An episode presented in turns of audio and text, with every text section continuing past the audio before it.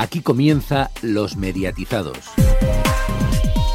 Señores y señores, bienvenidos al programa 97 de Los Mediatizados. Buenas tardes, Carrobo. Muy buenas tardes, Antonio. Y esta semana que parecía poco movida, pero ha sido llegar el jueves y ¡boom! ¡Bomba! Buenas tardes, Héctor. Así es, buenas tardes Garrobo. Al final será realidad aquello que muchos en prensa llamamos Velvet en el Festival de Vitoria. Y es que Velvet volverá a las pantallas, pero en Movistar Plus. También hablaremos del fichaje de Manolo Lama por Gol y de la emisión de los Grammy por parte de Dickies, entre otras noticias. Y además, buenas tardes Cristiano. Hoy tenemos una entrevista muy deportiva.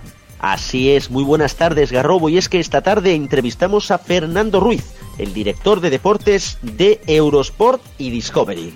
Y como siempre, pues tendremos la tertulia donde hablaremos de la posibilidad de un cuarto operador de fibra en el país, de la llegada de la Magol y de la rueda de prensa de Avellán denunciando Moicol, que madre mía, que a gusto se ha quedado. Además, la agenda deportiva y televisiva, el medio informativo de Rubén. Pero antes que nada, vamos con el informativo de medios. Comenzamos. A tres Media y Movistar Plus alcanzan un acuerdo pionero que abre una nueva etapa en Velvet.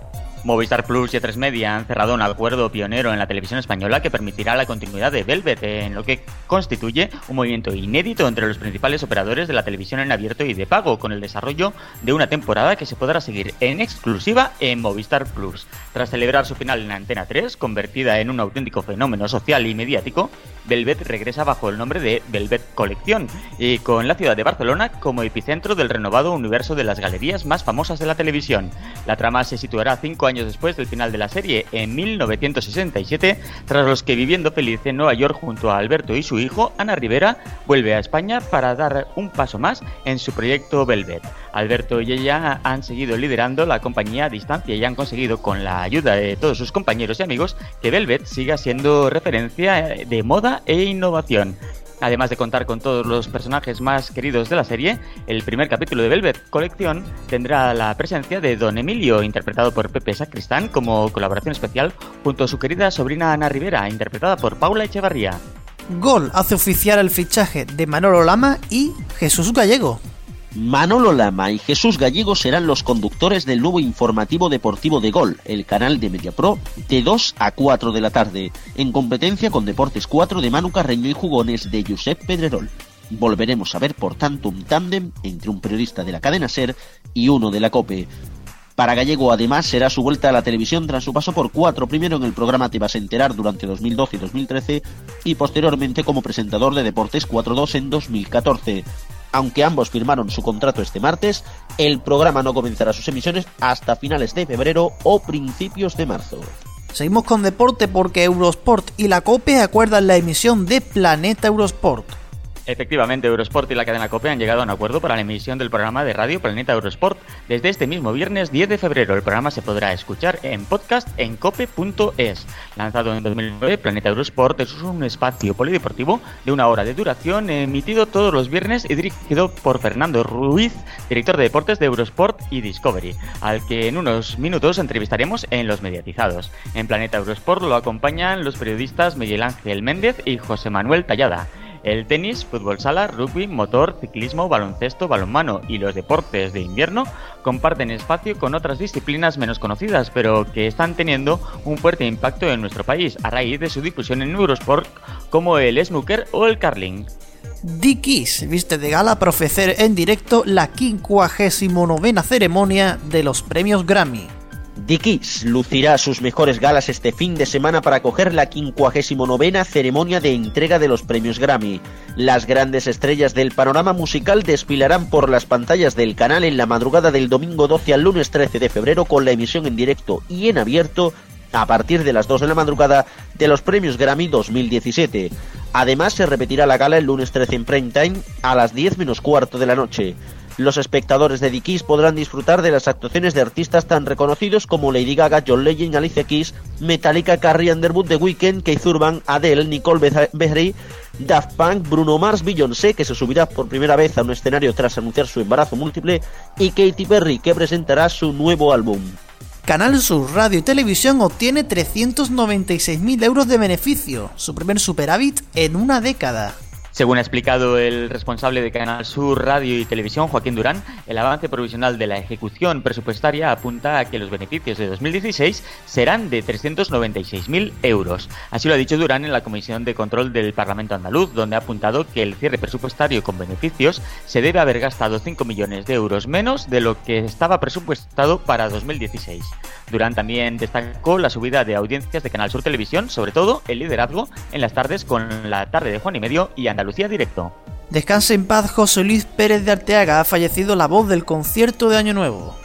El crítico y musicólogo José Luis Pérez de Arteaga ha fallecido esta semana a los 66 años.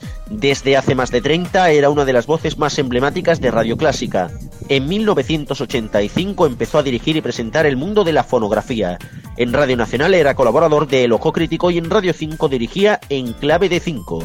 Su voz también era habitual en las retransmisiones del concierto de Año Nuevo para Televisión Española y en las retransmisiones de los conciertos de la Orquesta y Coro Nacionales de España. Descanse en paz. Ojo, Telecable y Euskaltel ultiman su fusión. Euskaltel, el operador vasco de cable, propietario también de la gallega R y Cegona, el grupo británico que controla el 100% de la operadora asturiana Telecable, está muy cerca de alcanzar un acuerdo que permita la integración de Euskaltel y Telecable, según ha avanzado esta semana el día expansión. Esta integración crearía un gran grupo con presencia en casi todo el norte de España, Galicia, Asturias y País Vasco, y que en este año podría facturar eh, pro forma alrededor de 750 millones de euros. Comentaremos esta noticia en unos minutos en la tertulia. La Unión Europea acuerda eliminar barreras geográficas en servicios de pago en visionado online. Viajar a otro país europeo dejará de suponer próximamente el apagón automático de muchos de los servicios online por los que los usuarios han pagado. Representantes de las tres grandes instituciones de la Unión Europea, Consejo, Parlamento y Comisión, han logrado este martes un acuerdo para acabar con las barreras transfronterizas que impiden, por ejemplo, ver nuestra suscripción de Netflix o Movistar Plus fuera de España. También acabará con los obstáculos en otras plataformas de contenidos como ebooks o videojuegos. Y por último nos vamos con las audiencias. Así es, y empezamos el sábado, donde la gala de los Goyas lideró con el 23,1%, dejando en mínimos a las ofertas como el 11% del peliculón o el 7,7% de Got Talent, que, aun con refritos, ganó a la sexta noche, que se quedó en el 7,2%. El domingo lo más visto fue en La mente del asesino, la película de la semana de la 1, que hizo un 15,8%. Por debajo, 14,5% de Gran Hermano VIP y 12,5% del peliculón de Antena 3. En cuanto al deporte del fin de semana, destacamos que la Super Bowl en cero en el tramo hasta las 2 y media entró en lo más visto del día con 75.000 espectadores y un 1,3%. Lo más visto de la liga el sábado, el Barça Atleti de Bilbao con 955.000 espectadores y un 6,9%, ya que el Madrid no jugó su partido.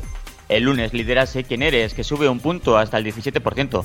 Baja Casados a primera vista al 14,1% y el Cine de 4, que se queda con un 10,1%, que se queda además muy cerca del gran reto musical de la 1, que obtiene un 10,3%. El martes, último récord histórico de gol. Último récord histórico de la temporada, porque ya no le quedan más partidos grandes. Que con un 26,5% y 5,3 millones de espectadores es lo más visto de lo que va de 2017. En el día bate también su mejor marca, un 7%, y queda solo por detrás de Telecinco, Antena 3 y la 1. En cuanto al resto del prime time de este día, Got Talent baja pero lidera a mucha distancia, con el 19,8%. Siguen bajando pulsaciones con un 11,9% y reinas con un 7,2%. Y el miércoles 13,1% para la segunda semifinal de Copa, el Alavés Celta en gol. Sube Mi casa es la tuya, lo más visto del día, con el 17,7%. Bajó al 10,4% el cine de Antena 3 y tú sí que sí que recupera muy poco, muy poco a poco, llegando al 6%. Y hasta aquí el informativo de medios. Más noticias en neo.es con dos es, esta renovada web. Y también en nuestras redes sociales, en Twitter, arroba neotv y arroba los mediatizados, en nuestras respectivas cuentas de Facebook y seguimos en el Telegram de los mediatizados.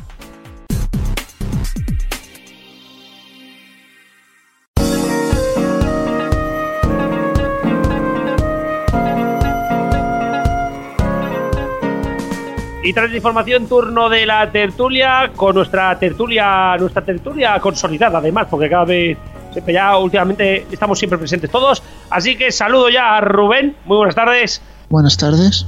Y a Alfonso, muy buenas tardes. Muy buenas tardes. Y comienzo contigo, Alfonso, porque a este miércoles ha habido una rueda de prensa, la de José Antonio Avellán, que para todos los mortales quizá no ha sido una rueda de prensa muy interesante, pero para los frikis de la radio eh, ha sido como ver Sálvame en directo. ¿Qué te ha parecido todo lo que ha soltado por esa boquita de Dios? Así como resumen muy rápido, entre otras cosas, culpa al ama de convencer a Barrio Canal de boicotearlo. Nos ha explicado que, ha ofrecido, que ofreció en su momento entre 4 y 5 millones de euros por punto radio, además de mantener a todos los trabajadores. Mm. Y nos explica que, bueno, la gente de COPE ha boicoteado el acuerdo incluso con Mediaset para la, para la, para la gestión de la publicidad de 4G y además que incluso eh, Mediaset le pidió que, que vendiera las acciones, el 100% de las acciones de la empresa, si quería firmar en contrato con ellos. Es cuanto menos rompedor todo lo que ha sacado. Sí, algunas de esas cosas no me cuadran mucho. Es verdad que su salida de la COPE Vamos a ver, yo es que mm, soy crítico con algunas cosas de la llegada de la gente de la SER a la COPE y siempre lo he sido y tal. Porque, por ejemplo, muchas veces se dice que cuando llegaron la gente a de Radio en su momento hace 20 años, 20 y tantos años, 25 años ya a la COPE, que arrasaron con todo y, y, que prácticamente echaron a todo el mundo y al que no lo arrinconaron. Y yo sinceramente creo que un poco pasó, al menos en parte, con la llegada de la gente de deportes de la SER a la COPE. Entonces, Avellán, que recordemos que acababa de renovar en ese momento por la COPE, pues hombre, realmente no pintaba nada en esa nueva, en esos nuevos deportes de COPE y, bueno, y lo echaron. Y que me puede parecer hasta, hasta lógico porque bueno, realmente no pintaba nada. Pero bueno, a partir de ahí se inició una lucha eh, de la COPE con él que creo que no venía tanto al caso, creo que la COPE lo podría haber hecho mejor con él y, no llegar a los tribunales y un montón de juicios y un montón de sentencias que hay que decir que, ganó Avellán. No, Avellán, Avellán siempre ha ido, ha ido ganando todo, Alfonso. Y además ha presentado muchos documentos. Hombre, claro, es que vamos a ver, básicamente lo que hacen es, despedirle improcedentemente. ¿Pero has escuchado lo de Punto Radio? ¿Y lo de la fusión, lo de competencia de Punto Radio? Esto de mm. verdad para los que no habéis visto la rueda de prensa, no lo habéis oído, que por cierto la, la colgaremos y intentaremos explicar un poquitín todo lo que ha pasado. Eh, lo que ha sido es, Punto Radio le dice a Bellán, hey, llegan los de la COPE, esto está a punto de cerrarse, os tenéis que largar. Oye, mm, bueno, dejadnos que acabemos la temporada. No, no, no, os tenéis que largar ya. Y, la y dice, ¿cómo, dice, ¿cómo que nos tenemos que ir ya? No, yo quiero narrar el partido del 8 con una regañadientes. Le dejan narrar el partido la vuelta de la Copa. Eh, Ojo, ah, bueno, sí, que me dicen por aquí que está el vídeo en el Facebook de Radio 4G, por si lo queréis ver. Y le dan el 40% más de lo, que le, de lo que le tenían que pagar hasta final de temporada, ¿vale? O sea, le pagan un 40% más a toca, teja, a todos los del equipo. Bueno, los echan y 15 días después, nota de prensa de la le, llama a un compañero y le dice, oye, ¿qué, ¿qué, habéis hecho? La que habéis liado en Punto Radio. Bueno, pues Punto Radio había pedido a la CNBC que estaba en proceso de fusión con la COPE y que como Avellán les había dejado tirados, les dejaran emitir los deportes de la COPE. Porque si no podían tener una pérdida de dinero tal que podían arruinar la empresa y no, pactar con COPE. Esto es increíble. Sí, sí, todo lo de Punto Radio fue muy, fue muy rocambolesco. Hombre, también me ha sorprendido que quisiera comprar Punto Radio. Mm, en fin, hemos estado hablando fuera de micrófono del tema. Y yo no le veo, yo creo que Avellana ahí hubiese perdido mucho dinero, pero bueno, ya tú eres de otra teoría y si quieres ahora la expones. Pero sí, es que, es que toda esta historia es muy sorprendente. Es cierto que ahora mismo estamos teniendo el punto de vista de una persona, más allá de que sea más cierto o menos cierto, que yo no entro en que, en que haya dicho alguna mentira, simplemente que es un punto de vista que es el suyo. Pero bueno, es el que tenemos. Y, bueno, y luego está el tema también de la publicidad, que ahora si quieres hablamos. Eh, indirectamente nos hemos enterado de por qué Radio 4G de pronto ha aparecido en el EGM cuando Avellán siempre ha sido contrario al EGM. En fin, que, ha dado mucho de sí la rueda de prensa y la documentación que ha presentado eh, el miércoles. entre todas esas cosas que dijo Avellán el otro día por la mañana, que lo que más sorprendió fue lo de que quería comprar punto radio.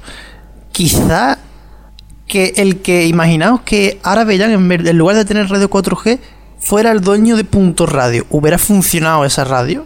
Yo creo que igual hubiera funcionado mejor que la actual radio 4G, porque teniendo esos postes FM desde el principio y demás, una red muy amplia de, de FM, pues quizá hubiera funcionado bien.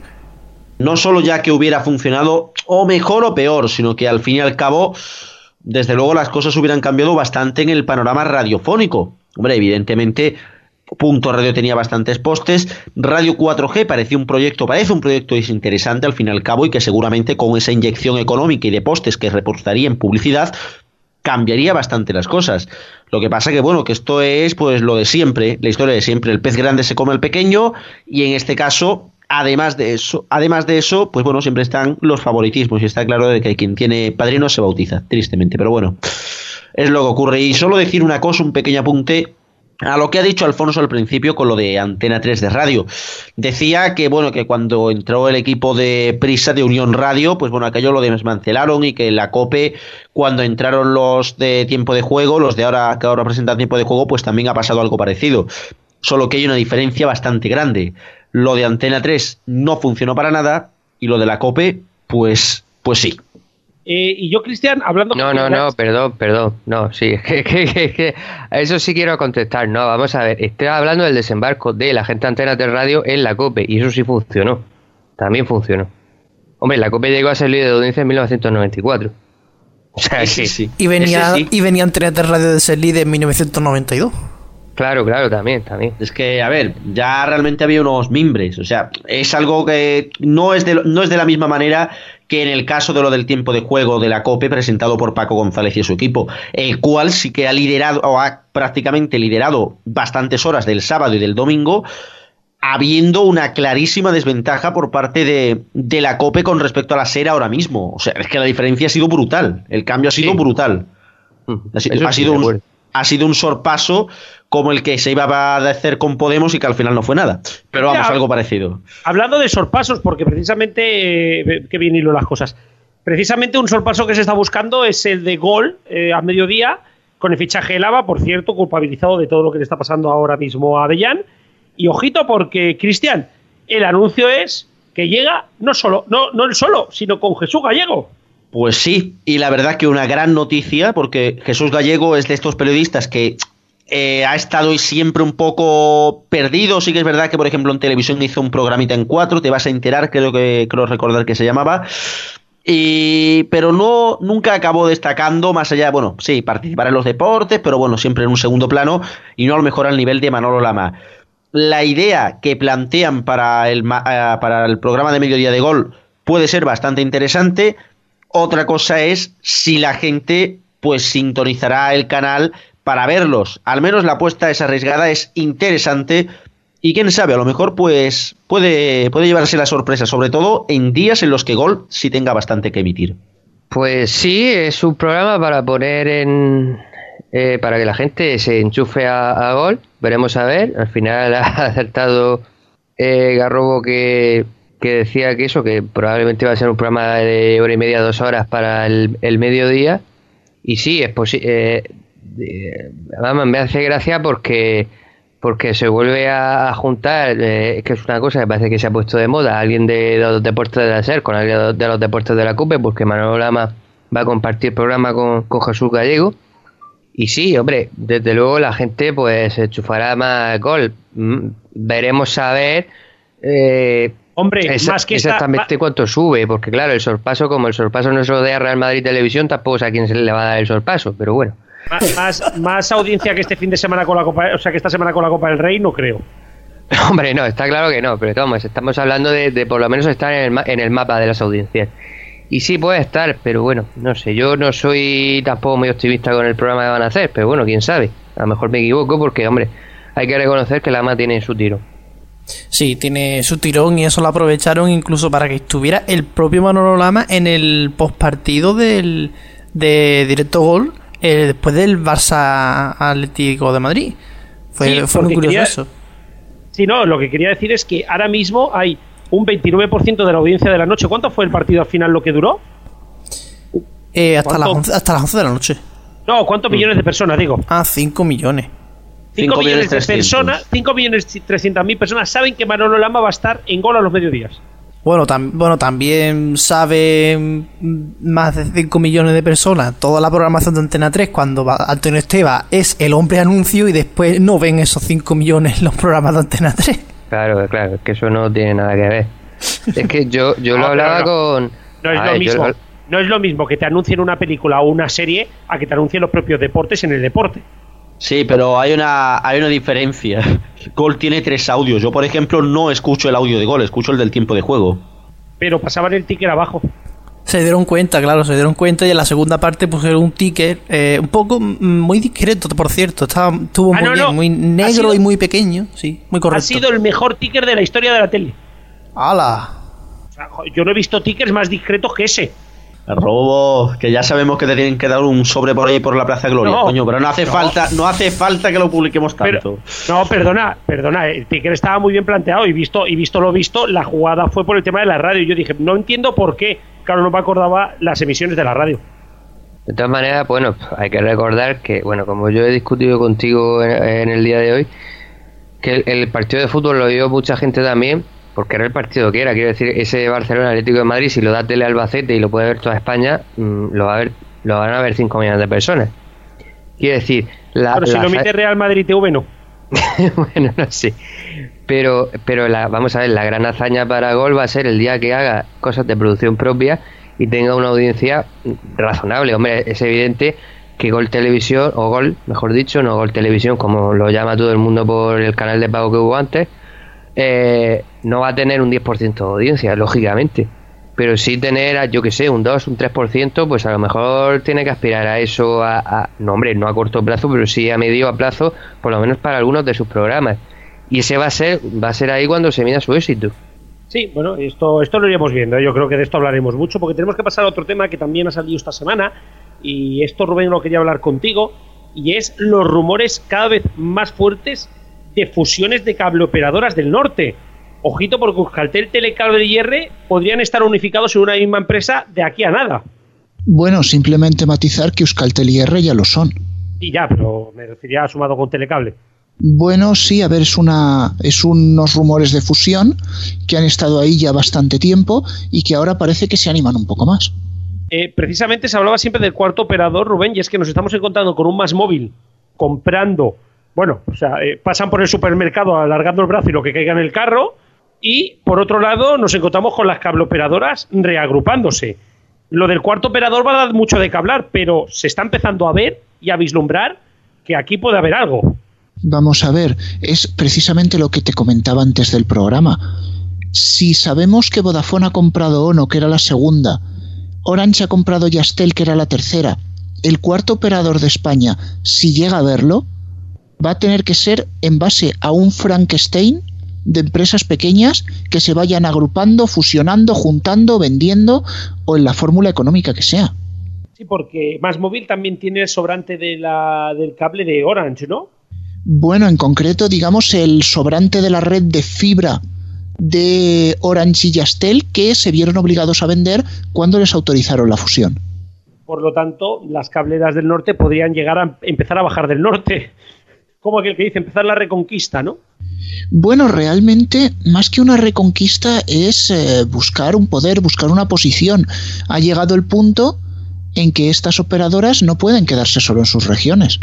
Mm, Sobre este tema me parece interesante una cosa que he ido leyendo por ahí esta semana y que os quería plantear, a ver si podíais resolver la duda, es que mm, en concreto Telecable tiene contrato con fútbol, o sea, puede emitir fútbol, pero Euskaltel no tiene fútbol, así que mm, en función a cómo se junten estas operadoras, mm, pues digamos que podrán emitir fútbol o no podrán emitir fútbol. ¿Cómo, cómo se resolvería esto? Pues de una manera muy simple. Los abonados en Asturias tendrán acceso al fútbol y los que estén en Euskadi no. Sí, pero, la, pero Rubén, la pregunta es, una vez se renueven todos estos contratos, ¿se seguirá la línea de Telecable que es tener todo el fútbol o se seguirá la línea de Euskaltel R que es no tener el fútbol? ¿Tú qué crees que puede pasar? Pues puede pasar de todo. Os, quizá os parezca vaga esta respuesta, pero ahora mismo no está nada claro. Y parte, parte de las pistas las vamos a tener si realmente llega la fusión en ver cómo queda ese reparto de poder. Eh, porque parece va a, ser, va a ser más una fusión que era una compra. Tiene esa pinta quizá por querer mantener la identidad de los operadores que la forman.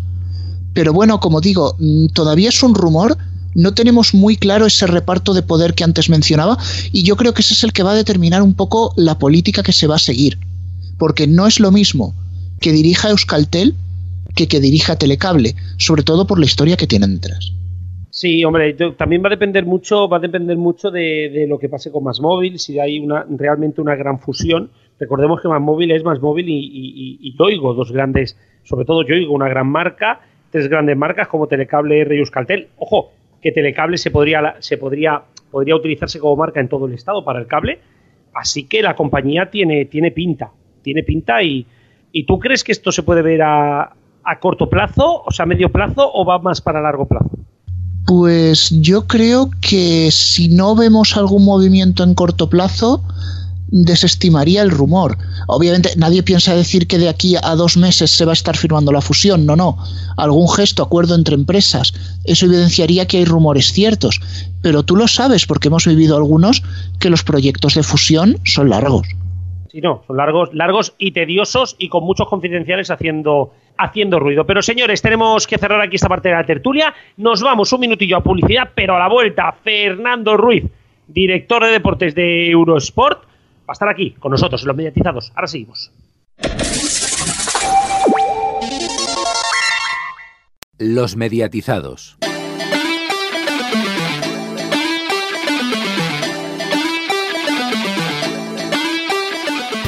Y tras la publicidad, lo prometido es deuda. Os habíamos dicho de que hoy hablaríamos de deporte y qué mejor que una de las casas del deporte, del deporte de pago como es Eurosport y qué mejor que su director, el director de deportes, Fernando Ruiz. Muy buenas tardes. Hola, ¿qué tal? Muy buenas tardes. Buenas tardes. Bueno, primero de todo, ¿no? El gran anuncio de este año, que ya lo sabíamos de antes, pero lo que habéis comenzado a partir del 1 de enero, Eurosport se ha convertido en la casa de los Juegos Olímpicos. ¿Qué tenéis pensado? Bueno, eh, si te cuento todo lo que tenemos pensado, probablemente estaría, estaríamos como, como tres días hablando, ¿no? Porque eh, la verdad, lo primero, una ilusión bárbara, ¿no? De ver los anillos olímpicos vinculados al canal. Por otra parte, también eh, decir que el transcurso de la historia, Eurosport siempre ha estado muy vinculado al Comité Olímpico Internacional y a los Juegos Olímpicos. Y de hecho, los Juegos Olímpicos de Río, yo creo que fueron los primeros que viví como espectador desde hace mucho tiempo y se me hizo rara la situación. Con lo cual, bueno, pues pensando ya en los Juegos Olímpicos de Invierno de 2018 que los de verano de 2020 y así hasta 2024, que es el ciclo de derechos eh, olímpicos que hemos comprado, ¿no? Sí, eh, Eurosport va a ofrecer el 100% de, de, los derechos y además una parte se tiene que emitir en abierto. En los, Juegos Olímpicos de Invierno os vais a volcar, ¿no? Vamos, o sea, va a ser, va a ser programación 24 horas como, como anteriormente, pero podremos ver los 360, ¿no? No solamente va a ser Eurosport 1 y 2. Sí, la idea que tiene la empresa es eh, mostrarle a la gente los Juegos Olímpicos como nunca antes han, han visto, ¿no? Y eso significa hacer un trabajo muy importante de producción, de especificación por deportistas y por deportes, y que en definitiva sea el espectador, sobre todo a través de lo digital también, no solamente la televisión. Yo creo que hoy en día lo digital tiene una importancia increíble, pues que a través de lo, de lo, digital y de la televisión no te pierdas absolutamente nada de lo que tú quieres ver realmente. ¿no? Estamos en un proceso ya de, de, de rodaje de una serie de, de, nueve capítulos de deportistas españoles olímpicos de invierno algunos de ellos tan conocidos como Javier Fernández, otros más inéditos, pero con historias muy potentes. Y desde el mes de octubre estaremos con esa serie de capítulos que, que creo que es una cosa que va a sorprender bastante porque tiene un rodaje casi cinematográfico, que está muy cuidado y que son historias realmente interesantes para cualquiera. Sí, sí. Eh, ahora, ahora, vamos precisamente porque, porque os estáis volcando también en España y en regionalizar, pero ¿se sabe ya algo de las horas en abierto de los Juegos Olímpicos o esto es algo que se tratará más adelante?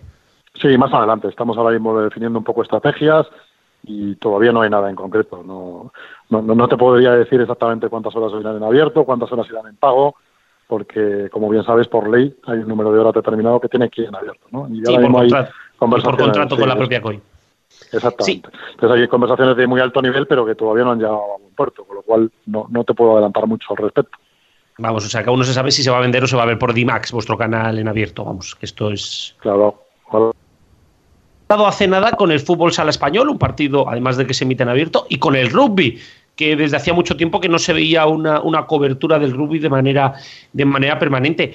El por qué apostar por estos dos deportes y sobre todo, eh, ¿tenéis intención de seguir apostando por más deportes locales? Sí, absolutamente. Un poco la estrategia es, eh, tenemos dos canales, Euros por uno y Euros por dos, eh, que, que, son canales internacionales y que evidentemente tienen sus diferencias en cuanto a las regiones. Hay deportes que tienen mucho tirón, por ejemplo, en Alemania, el biatlón, pues en una competición de biatlón puede haber 200.000 espectadores viéndola. Aquí en España es un deporte pues que están haciendo gracias al empuje, por ejemplo, de Victoria Padial, que es una chica granadina que se ha empeñado en hacer biatlón y que compite en Copa del Mundo y en Campeonato de Europa. Y, bueno, pues lo que queríamos era acercar más euros por dos. Creo que euros por uno, tal y como está, es perfecto, tiene derechos internacionales de primer nivel, pero euros por dos queríamos acercarlo más a los gustos del público español. ¿no? Y ahí viene, bueno, digamos, nuestra obsesión de ser más españoles, de contar las historias del deporte español, siempre bajo el paraguas olímpico, que es lo que nos mueve, y de identificar deportes que creemos que tienen un margen, tienen un margen de mejora notable. Y entre esos dos deportes está el fútbol sala, y el rugby. Yo creo que el rugby es el único deporte por equipos que no ha terminado de explotar todavía en España. No entendemos muy bien por qué, porque es un deporte fascinante y que te transmite unos valores que otros deportes quizá no, no transmiten. Y, notamos un caldo, un caldo de cultivo, ¿no? Cuando hablas con la gente por la calle, los chavales están empezando a apuntar al rugby. Creo que también hizo bastante mella la final de la Copa del Rey en Pucela el año pasado con 30.000 personas viendo la final. Creo que el hecho de que nuestro Rugby 7 eh, estuviera en Tokio, tanto chicas como chicos, pues es un, es un acicate importante para la gente que le gusta este deporte. Y como sabes también nuestra selección femenina de rugby 15 va a estar en el Campeonato del Mundo y también va a ser muy importante este verano verlos, ¿no? Entonces todo ello metido en un batiburrillo, en un cóctel, nos da un deporte que tiene mucho margen de crecimiento. Llevamos tres jornadas con, la Liga Española de Rugby División de Honor y la verdad es que estamos francamente contentos con los resultados porque ya no solamente es el evento en sí, sino también la previa, el post, el contar las historias de los protagonistas es algo que nos motiva muchísimo. ¿Y tenéis pensado, aparte de fútbol, sala y rugby, mm, apostar por algún, algún otro deporte que ahora mismo pues, no se vean abierto, incluso que se vea, ¿no? Nunca se sabe.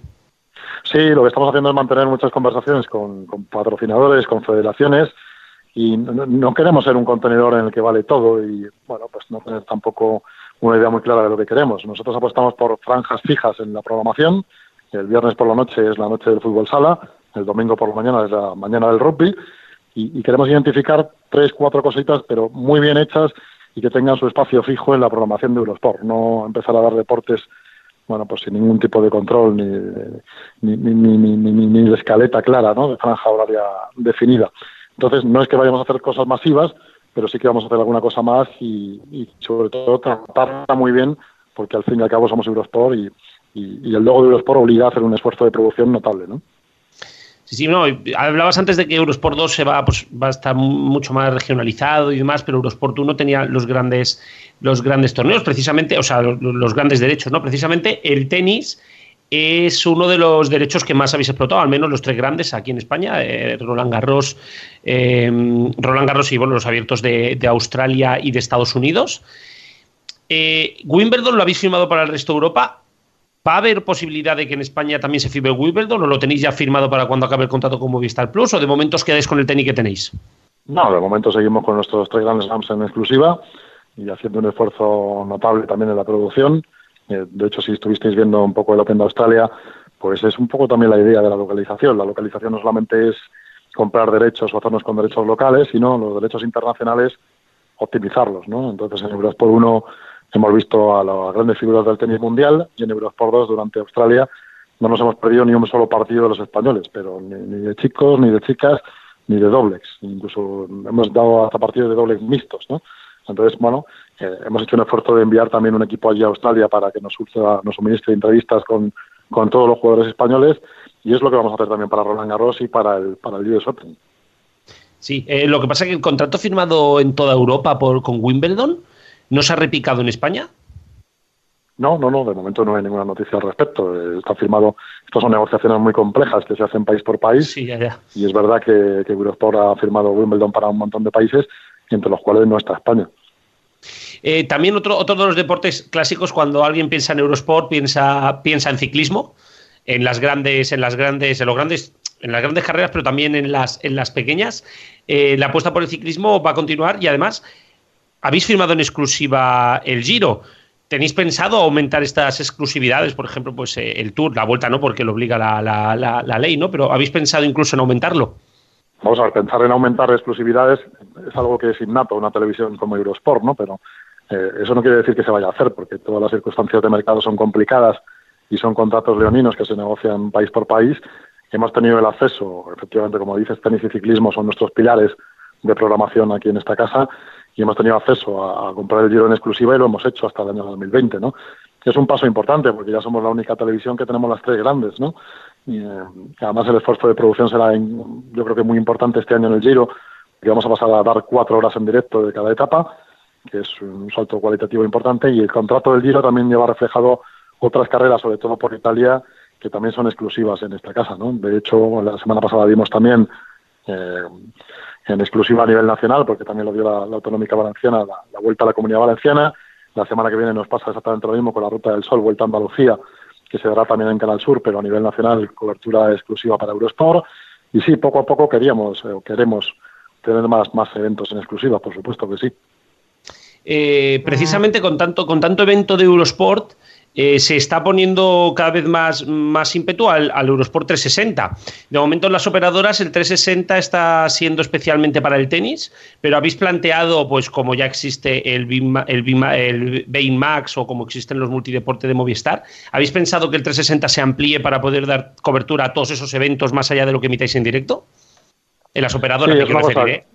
Sí, sí, sí. Em, es una cosa que definitivamente estamos estudiando, ¿no? Y que nos gustaría eh, ampliar otros deportes. El tenis es obvio que el 360 funciona muy bien porque tú eliges la pista que quieres en cada momento, pero también creemos que hay otras otras coberturas, sobre todo lo que habíamos antes, ¿no? De tenis y ciclismo. El ciclismo creo que también es un deporte que poco a poco tenemos que ir incorporando al 360 en la medida de lo posible porque, bueno, hay muchas cámaras eh, que nos pueden ofrecer imágenes inéditas, ¿no? De, lo que está pasando en carrera y hay que ser imaginativos, ¿no? En la producción de un deporte tan complejo como el ciclismo, ¿no? Hay veces que meter una cámara en el coche de un director puede ser interesante, meter una cámara en el manillar de un ciclista también, eh, y siempre vamos a estar eh, abiertos a la innovación porque al final es algo muy de Eurosport, ¿no? No solamente el 360, sino también la, realidad virtual, que es otro campo que estamos explotando claramente y del que tendremos novedades dentro de unos meses seguro. Hmm. También, también aunque apostéis menos por, por el fútbol, porque bueno, no deja de ser el fútbol, el fútbol grande el espacio. Sí que es cierto que tenéis una buena relación tanto con la FIFA como la, como la UEFA, un montón de torneos europeos y mundiales, sobre todo juveniles, ¿no? Eh, ¿Pensáis ampliarlo o vais a mantener esta, esta línea? Sí, absolutamente. Yo creo que el, fútbol de grandes ligas o de la, de la Liga de Campeones, etcétera, es algo muy complicado para una cadena paneuropea como Eurosport pero creo que ya todo el mundo identifica a estas alturas que cada vez que haya un torneo sub-17, sub-19 o sub-20, sea europeo, sea mundial, sea chicos, sea chicas, se puede ver en euros, por seguro. Luego puede que haya otra televisión que lo vaya a comprar para el abierto, pero lo que es claro es que este año daremos el europeo sub-17 y sub-19 de chicos y chicas y que también tenemos el mundial sub-20. ¿no? Y, y sí, el fútbol de categorías inferiores es algo muy eh, en el ADN de Eurosport, que todo el mundo lo identifica y de hecho tenemos eh, bueno muchos feedbacks de, gente importante del mundo del fútbol que habitualmente se sienta delante de la televisión, agentes, entrenadores, etcétera, para ver a estos chavales que luego llegan a despuntar, ¿no? En muchos casos. Sí, eh, ¿habéis pensado comprar, por ejemplo, el torneo europeo femenino de fútbol, el absoluto, el, de los, el de las mayores? ¿La Eurocopa te refieres? Sí, la Eurocopa, sí. Es que me ha pasado por aquí la nota. La Eurocopa la tenemos, tenemos los derechos para Europa y estaremos volcados con la Eurocopa eh, a finales de julio y agosto, porque además creemos que España tiene una selección muy atractiva, que juegan cada vez mejor al fútbol, que son muy competitivas y que creo que el grupo que le ha tocado nos permite soñar con una España clasificándose para, las eliminatorias, ¿no? Y definitivamente vamos a hacer un gran esfuerzo seguro por estar al lado de España en la Eurocopa. Sí, no, y a ver, a ver si las chicas despuntan y, hacen. Y bueno, no se, sitúan al nivel del fútbol masculino. Eh, para, ir, para ir cerrando, eh, bueno, precisamente esa apuesta por el deporte femenino también eh, la vais a ampliar a otros deportes, que ya lo habéis hecho, aparte del tenis y tal. Seguro que sí, seguro que sí. no es un secreto que para nosotros el deporte femenino es una prioridad, pero no porque sea deporte femenino en sí, que puede que también, sino porque realmente si uno mira el porcentaje de medallas del deporte femenino en Río, se da cuenta de que es más del 50% de las medallas obtenidas por España fueron conseguidas por deportistas femeninas, ¿no? Entonces, mm, realmente es muy atractivo para todo el mundo, ¿no? Y además también tiene unos valores para mí realmente especial, porque eh, en muchos casos son sorprendentes, ¿no? Madres que vuelven a la competición y que consiguen unos resultados increíbles, hay un sacrificio y unos valores ahí metidos que creo que, que es algo que tenemos que contar, no solamente en los eventos en sí, sino como te decía también, y es algo que, te descubro también, eh, vamos a trabajar en, reportajes muy cuidados en profundidad, eh, con producción casi cinematográfica de contar historias alrededor del deporte femenino, porque hay historias realmente muy, muy, muy buenas para contar. vamos, que parece que os vais, os vais a centrar ya no solamente en la emisión del deporte, sino en la vida del deporte, podríamos decir, que también vais a tener un espacio para, para eso, para contar el deporte sin que sea el directo, ¿no? Sí, absolutamente. Eh, yo aquí me fío mucho de lo que me dice mi madre. Hijo, no echéis cosas por la tele solo. Bueno, tú echas cosas por la tele también, ¿no? Pero si las adornas con una historia relacionada con ese evento que vas a poner en la televisión, al final la gente se identifica rápidamente, ¿no? Y eso lo hemos vivido incluso aquí. Te voy a desvelar un detalle así un poco interno, ¿no?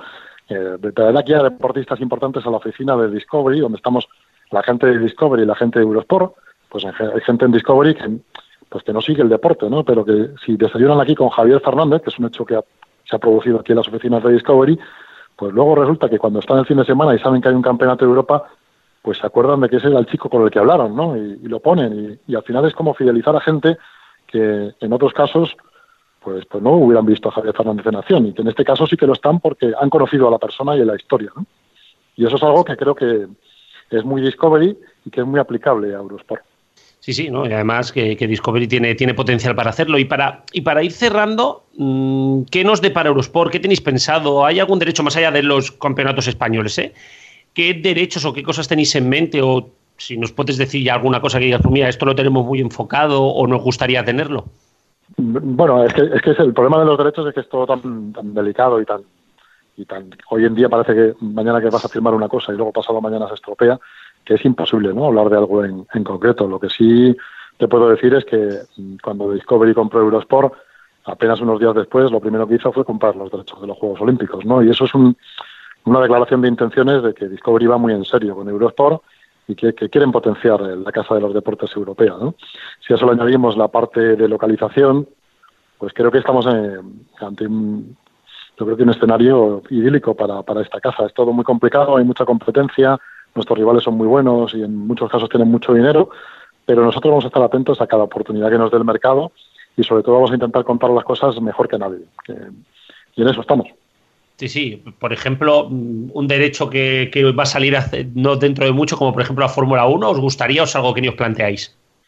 No, yo digo que renunciar no renunciamos a nada, sabiendo las dificultades que hay en el, mercado. ¿no? Eh, de, momento no hay ninguna noticia alrededor de la Fórmula 1, ni mucho menos más allá de que hay una empresa asociada a Discovery que ha comprado eh, el evento en sí, ¿no? Y que, es la propietaria de la Fórmula 1, pero a partir de ahí no hay ninguna noticia al respecto. ¿Que nos gustaría tener la Fórmula 1? Claro que sí, a quien no, ¿no?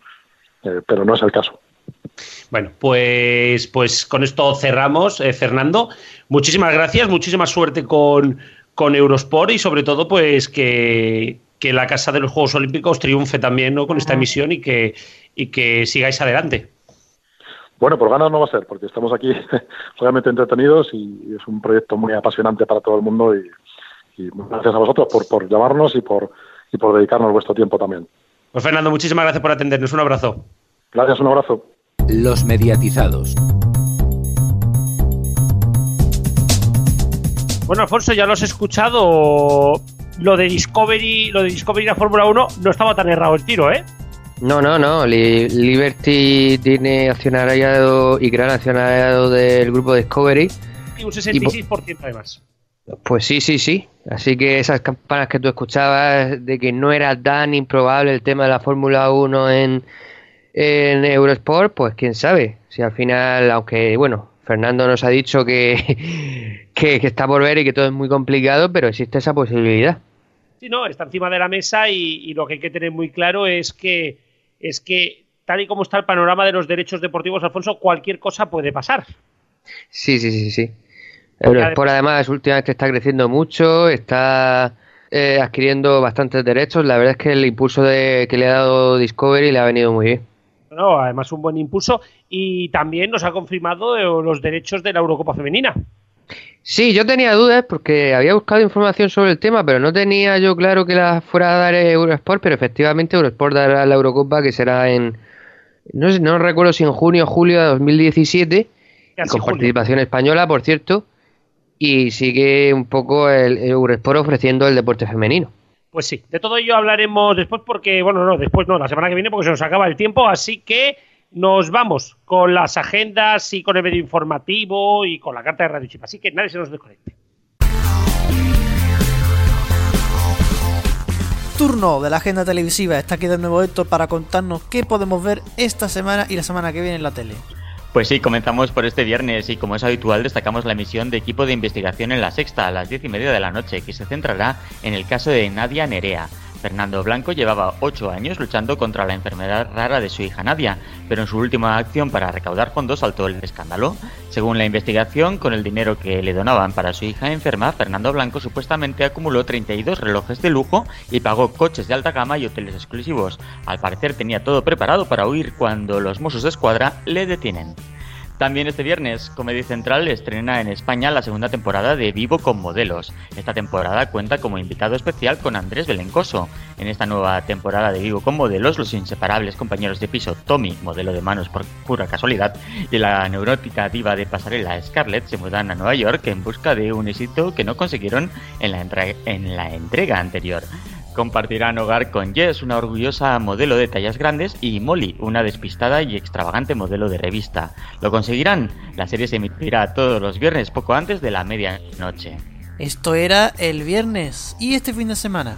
Pues el fin de semana viene cargado de documentales. El domingo, Nat Geo Wild estrena El Reino Secreto de Borneo a las 6 de la tarde, mientras que Historia a las 10 y media estrenará El Fin del Mundo, 10 formas de destruir la Tierra, una superproducción internacional que explica y analiza los fenómenos que de darse hoy podrían desembocar en el apocalipsis y acabar con la humanidad. Compuesta por 10 capítulos, la serie expone como posibles amenazas las lluvias de meteoritos, agujeros negros, el impacto de un planeta errante, mega erupciones, invasiones alienígenas, una guerra nuclear o el, o el estallido de rayos gamma. Según recientes investigaciones, estos desastres tendrían consecuencias tales como cristales que llueven del cielo, un agujero que se abre en la atmósfera, distorsiones gravitatorias, fallos a gran escala en las comunicaciones o propagación de enfermedades. Terrible apocalíptico. Bueno, y, nos queda la semana que viene. Pues sí, la semana que viene, el lunes, comenzamos con el servicio en streaming de HBO España que estrena la sexta y última temporada de Girls, en simultáneo con su estreno en Estados Unidos. La sexta temporada retoma la historia seis meses más tarde, de donde se quedó la quinta, con Hannah eh, disfrutando de un nuevo éxito como escritora después de su colaboración con The Mans, lo que supone un trabajo que podría cambiar de forma significativa el curso de su vida. También el lunes, pero esta vez en el canal Fox, se estrena la esperada serie Legión. La serie está basada en un cómic de Marvel escrito por Chris Claremont e ilustrado por el dibujante Bill Sienkiewicz y narra la historia de David Haller, vaya nombrecitos, ¿eh? Un joven atormentado que puede ser más que humano. El actor británico Dan Stevens, conocido por el público gracias a su papel de Matthew Crowley en Downton Abbey, es el encargado de dar vida a este personaje en un registro muy diferente al que nos tenía habituados. La emisión será los lunes a las 11 y 10 de la noche. Pasamos al martes, cuando el canal Sci-Fi nos traerá a las 11 menos 10 de la noche el estreno de la cuarta temporada de Los 100. Durante tres temporadas, los 100 han luchado por sobrevivir. Esta lucha les ha dividido, enfrentado y se ha llevado la vida de aquellos que más querían. Lo veremos en Sci-Fi. Y para terminar, el próximo jueves llega a Fox 24 eh, Legacy. ¿Os acordáis de 24 con Jack Bauer, no? Pues en el mismo canal llega 24 Legacy a las 10 y 20 de la noche, recordamos el jueves. Una nueva carrera contra el reloj cargada de adrenalina que sigue al héroe militar Eric Carter trabajando con la CTU para detener un ataque de terrorista potencialmente devastador en el suelo estadounidense. Algo que ya comienza a ser bastante repetitivo en las series americanas, ¿no, Antonio? Mm, sí, está un poquito bastante visto. Bueno, gracias Héctor. Hasta la semana que viene, la semana que viene más agenda. Hasta la semana que viene. Y si sigue con nosotros Alfonso, porque nos va a traer la agenda deportiva. Vamos con la liga. Si no hay más incidentes con el tiempo, estos serán los partidos destacados del fin de semana. El viernes en abierto español Real Sociedad en gol. El sábado a las 4 y cuarto a las Barcelona en Villa Liga y a las 9 menos cuarto Asuna Real Madrid Movistar partidazo. Queda para el domingo a las 6 y media Las Palmas Sevilla. En la segunda división, Gol Televisa en abierto el sábado a las 8 el Getafe Cádiz y el domingo a la misma hora el Mallorca Rayo Vallecano. Esta semana el partido de Movistar Partidazo será el sábado a las 6, el Zaragoza Levante. Ahora comentamos lo más destacado del fútbol internacional. En Inglaterra tendremos el sábado a la 1 y media el Arsenal Hull City en Movistar Fútbol y a las 6 y media el Liverpool Tottenham en cero. Ya el lunes a las 9 de la noche se juega el Bournemouth Manchester City en Movistar Fútbol. En Alemania se televisa el sábado a las 3 y media el Ingolstadt Bayern de Múnich en Movistar Fútbol Y para terminar, en Italia señalamos que el domingo a las 9 menos cuarto se juega el Cagliari Juventus en Bein Sport. Nos vamos al polideportivo con el baloncesto y el fútbol sala. En la Euroliga de baloncesto se ha jugado parte de la jornada que queda mañana viernes a las 9 de la noche el Barcelona Galatasaray en cero. El equipo catalán está con serias urgencias de ganar. En la ACB, en la jornada previa a la disputa de la Copa del Rey, el domingo se juega a las 12 y media el Barcelona Manresa y a las 6 y media en cero el Unicaja Real Madrid. Para terminar con el baloncesto, en la NBA tenemos el fin de semana de las estrellas. En la madrugada del sábado al domingo, a partir de las 2, tendremos los concursos y la madrugada del domingo al lunes a la misma hora, el All Star Game. Todo ello se podrá ver en cero. En cuanto a la Liga Nacional de Fútbol Sala, en Eurosport 2 se televisa el viernes a las 9 y cuarto el Ríos Renovables Zaragoza Movistar Inter y el sábado a las 7, ojo al horario, a las 7 en Teledeporte, el Pozo Murcia Palma Futsal. Por último, en Movistar Deportes 1 se podrá seguir la segunda jornada del Seis Naciones de Rugby y Teledeporte transmitirá la primera ronda de la Copa Federación de Tenis entre la República Checa y España. Y antes de irnos al medio informativo con Rubén, repaso la semana que viene porque vuelve la Champions. Arrancan lo que algunos llaman la Copa de Europa, es decir, las eliminatorias. En la ida de los octavos de final tenemos esta semana el PSG Barcelona el martes a las 9 menos cuarto en Antena 3 y el miércoles el Real Madrid Nápoles a la misma hora en Bein Sport. El jueves será el turno de Celta, Villarreal y Athletic de Bilbao en los 16avos de la Liga Europa.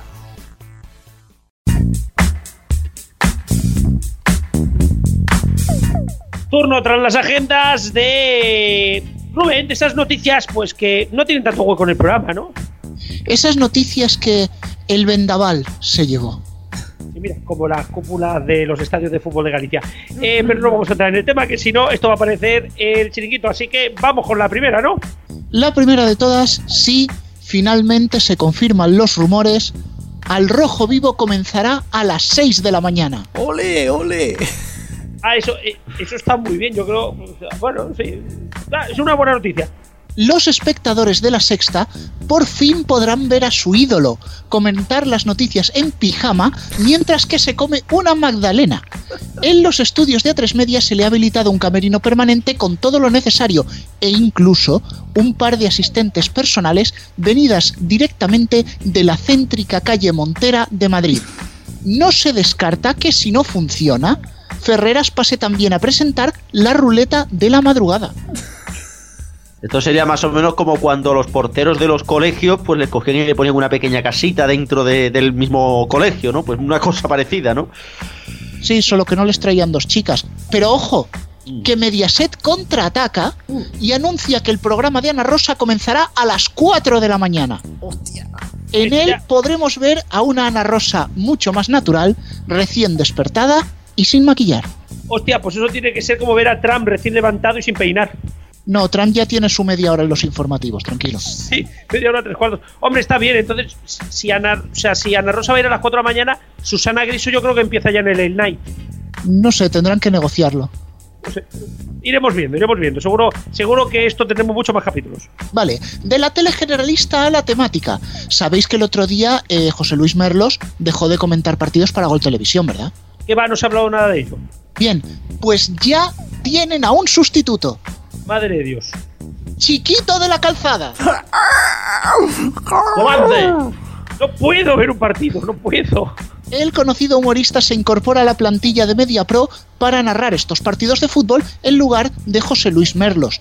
Roures ha reconocido que las negociaciones han sido duras, pero que era necesario para poder mantener el listón humorístico que precisamente Merlos les había dejado.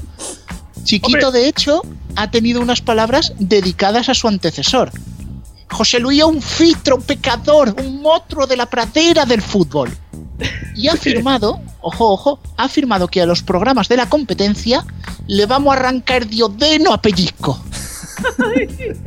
ay, y mira, Hombre, lo bueno, lo bueno de todo esto es que cuando jueguen con el Madrid podrán decir eso de ese cristiano que viene de Bonanza. Pues cuando juegue el barbate no te lo cuento. ¡Oh, Dios! tenemos que entrevistar un día, tenemos que entrevistar un día a la Pedroche solo para escucharnos a los tres imitar a Chiquito de la Calzada. Uy, uy, uy. Yo, esto es lo que tienen los chistes de Chiquito, que empiezas y no puedes parar. Lo pido, lo pido. ¿Quién se nos acaba el programa? Vamos con la tercera.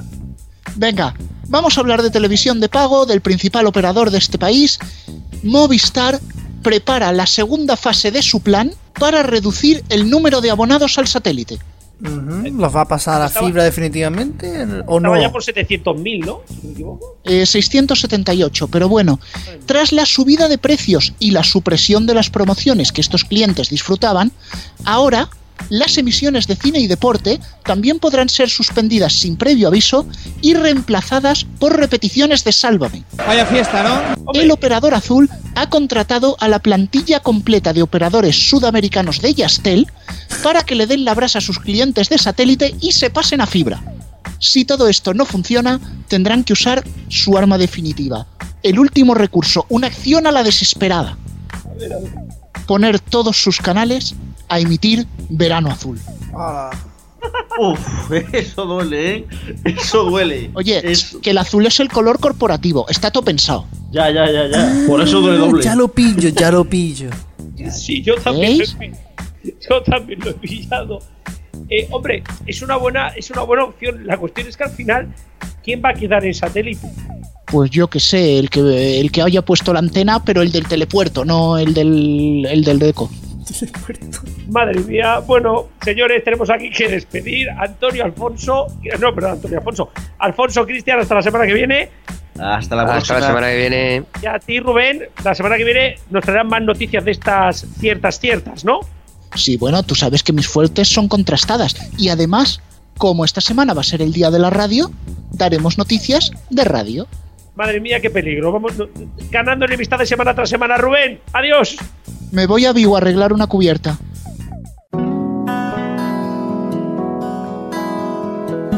Bueno, Antonio, programa 97, ya solo quedan tres. Bueno, dos y el tercero ya es el 100. El tercero es este, quedan dos más. Quedan dos, quedan dos. Veremos a ver, veremos a ver lo que ocurre. Estamos preparando un programa divertido e interesante. Y uno que es también divertido e interesante es Radio Chip. Así que vamos a escuchar su carta. Hola Antonio, hola Paco Garrobo. Me apetece hablar del género de la entrevista. Resulta que hace unos cuantos años muchos profesionales de la tele, sobre todo de la tele, se quejaban de que no había programas de entrevistas, sobre todo cuando les preguntaban a muchos sobre sus proyectos deseados. Todos solían decir que querrían hacer un programa de entrevistas en profundidad, que si la parte humana de tal, que si entrevistar a tales artistas y todo eso. Luego decían que ya no había programas como los de antes, que eso sí que era calidad, que la gente poco menos que no tenía ganas de tragarse ninguna entrevista a nadie, que bla bla bla bla bla, poniéndose a una altura muy alta y muy jartible. Y resulta que ahora lo peta Bertín, lo petó Risto con el Chester, y que muchos sitios quieren imitar su éxito. La cuestión es que el género ha vuelto, pero en modernizado, por mucho que las personas que conducen los programas no los parezcan. Queridos periodistas frustrados, igual el problema no era el género de la entrevista, igual el problema no estaba en los telespectadores, igual el problema es que la cosa estaba servida a la antigua y había que reinventar un poco el género para la época que estamos viviendo. Igual no es el formato, igual es el- son los entrevistados, el tono, la música, el entrevistador, el tipo de preguntas. Me pregunto cómo es posible que cuando algo no funciona siempre se le eche la culpa a la audiencia, al programador, a la paciencia. Igual que no es lo mismo Gran Hermano presentado por la Milá u otra persona, no es lo mismo un programa de entrevistas con Risto Bertín u otro. El problema no es de los que vemos la tele u oímos la radio. Igual el problema no es de la clientela. Igual el problema es del cocinero o incluso del camarero. Y se deja por el camino el principal programa de entrevistas de este país ahora mismo, El Hormiguero. Y el segundo, Salvados. Eh, cierto. Pero yo creo que tiene toda la razón y Sí, me ha gustado mucho lo de los camareros, porque es verdad, algunos camareros. No. Sí, sí, sí.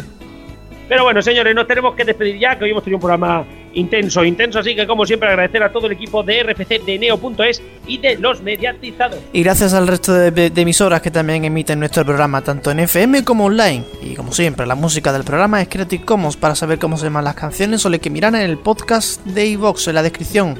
Pues hasta la semana que viene, en el programa número 98. Uy, uy, uy. Adiós.